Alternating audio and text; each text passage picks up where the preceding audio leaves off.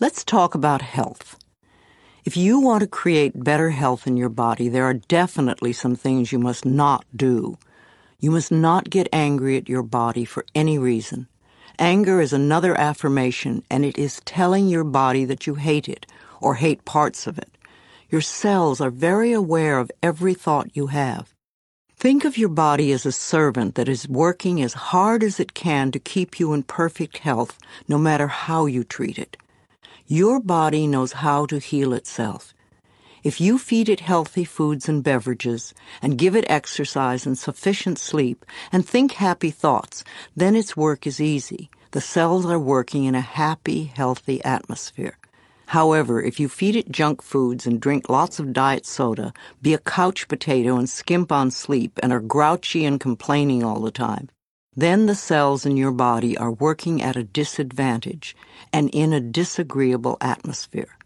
Then it's no wonder that your body is not as healthy as you would like it to be. You will never create good health by talking or thinking about your illness. Good health comes from love and appreciation. You want to put as much love into your body as you possibly can. Talk to it in loving ways. Touch and stroke it in loving ways. If there is a part of your body that is ailing or diseased, then you want to treat it as you would a sick little child. Tell it how much you love it and that you are doing everything you can to help it get well quickly. If you are sick, then you want to do more than just go to the doctor and have him give you a chemical to take care of the symptom. Your body is telling you that something you are doing is not good for your body. You need to learn more about health.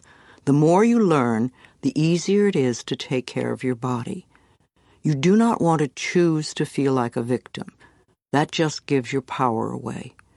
You could go to a health food store and pick up one of the many good books that teach you how to keep yourself healthy. You could see a nutritionist and have a healthy diet created just for you, or you could see a holistic health practitioner. Do create a healthy, happy mental atmosphere. Be a willing participant in your own health plan. I believe we create every so called illness in our body. The body, like everything else in life, is a mirror of our inner thoughts and beliefs. The body is always talking to us if we will only take the time to listen. Every cell within your body responds to every single thought you think and every word you speak.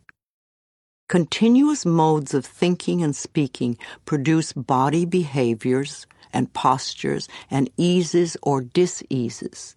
The person who has a permanently scowling face did not produce that by having joyous, loving thoughts. Older people's faces and bodies show so clearly a lifetime of thinking patterns. How will you look when you are elderly? Learn to accept that your life is not a series of random events, but a pathway of awakening. If every day is an awakening, you will never grow old. You will just keep growing. Imagine the day you turn 49 as the infancy of another life. A woman today who reaches the age 50 and remains free of cancer and heart disease can expect to see her 92nd birthday. You and only you have the ability to customize your own life cycle. So change your thinking now and get going. You are here for a very important reason, and all you need is available to you.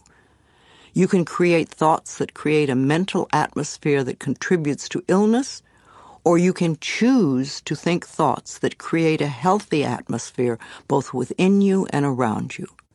For a complete guide to healing affirmations for diseases, please read my book, Heal Your Body.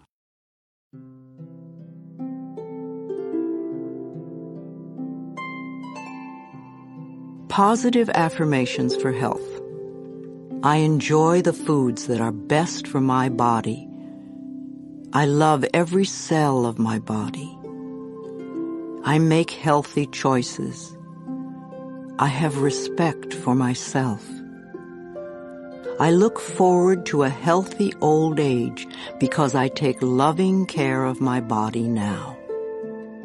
I am constantly discovering new ways to improve my health. I return my body to optimum health by giving it what it needs on every level. Healing happens. I get my mind out of the way and allow the intelligence of my body to do its healing work naturally. I have a special guardian angel. I am divinely guided and protected at all times. Perfect health is my divine right, and I claim it now.